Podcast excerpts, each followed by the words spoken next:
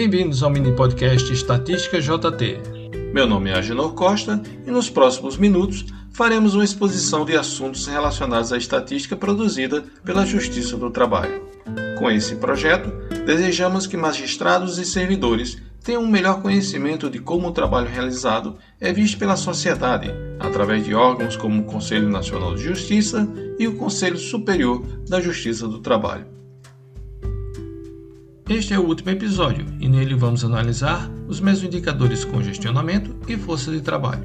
O mesmo indicador congestionamento é composto por dois indicadores. O indicador 9 mede a taxa de congestionamento bruta na fase de conhecimento e é composto por duas variáveis. A variável V2, que traz o quantitativo de processos pendentes de baixa no conhecimento no mês de apuração, é a mesma variável usada no mesmo indicador acervo.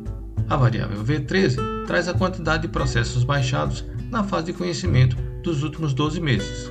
O cálculo é simples, divide-se a variável V2 pela soma de V2 com V13, multiplicando-se o resultado por 100.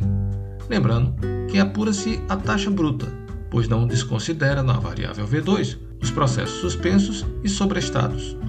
O indicador 10 mede a taxa de congestionamento bruta na fase de execução e é composto por duas variáveis, a variável V4, que traz o quantitativo de processos pendentes de baixa na execução no mês de apuração, é a mesma variável usada no mesmo indicador acervo.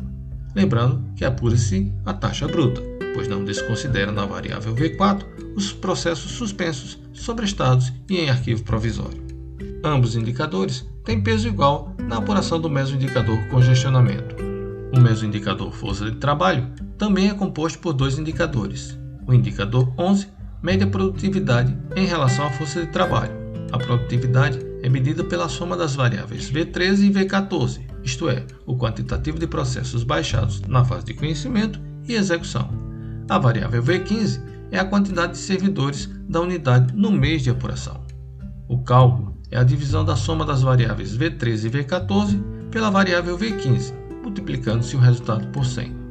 O indicador 12 mede a pendência por servidor. De novo, as variáveis V2 e V4 fornecem o total de processos pendentes de baixa na fase de conhecimento e execução, e esse quantitativo é dividido pela quantidade de servidores da unidade apurado na variável V15, multiplicando-se o resultado por 100.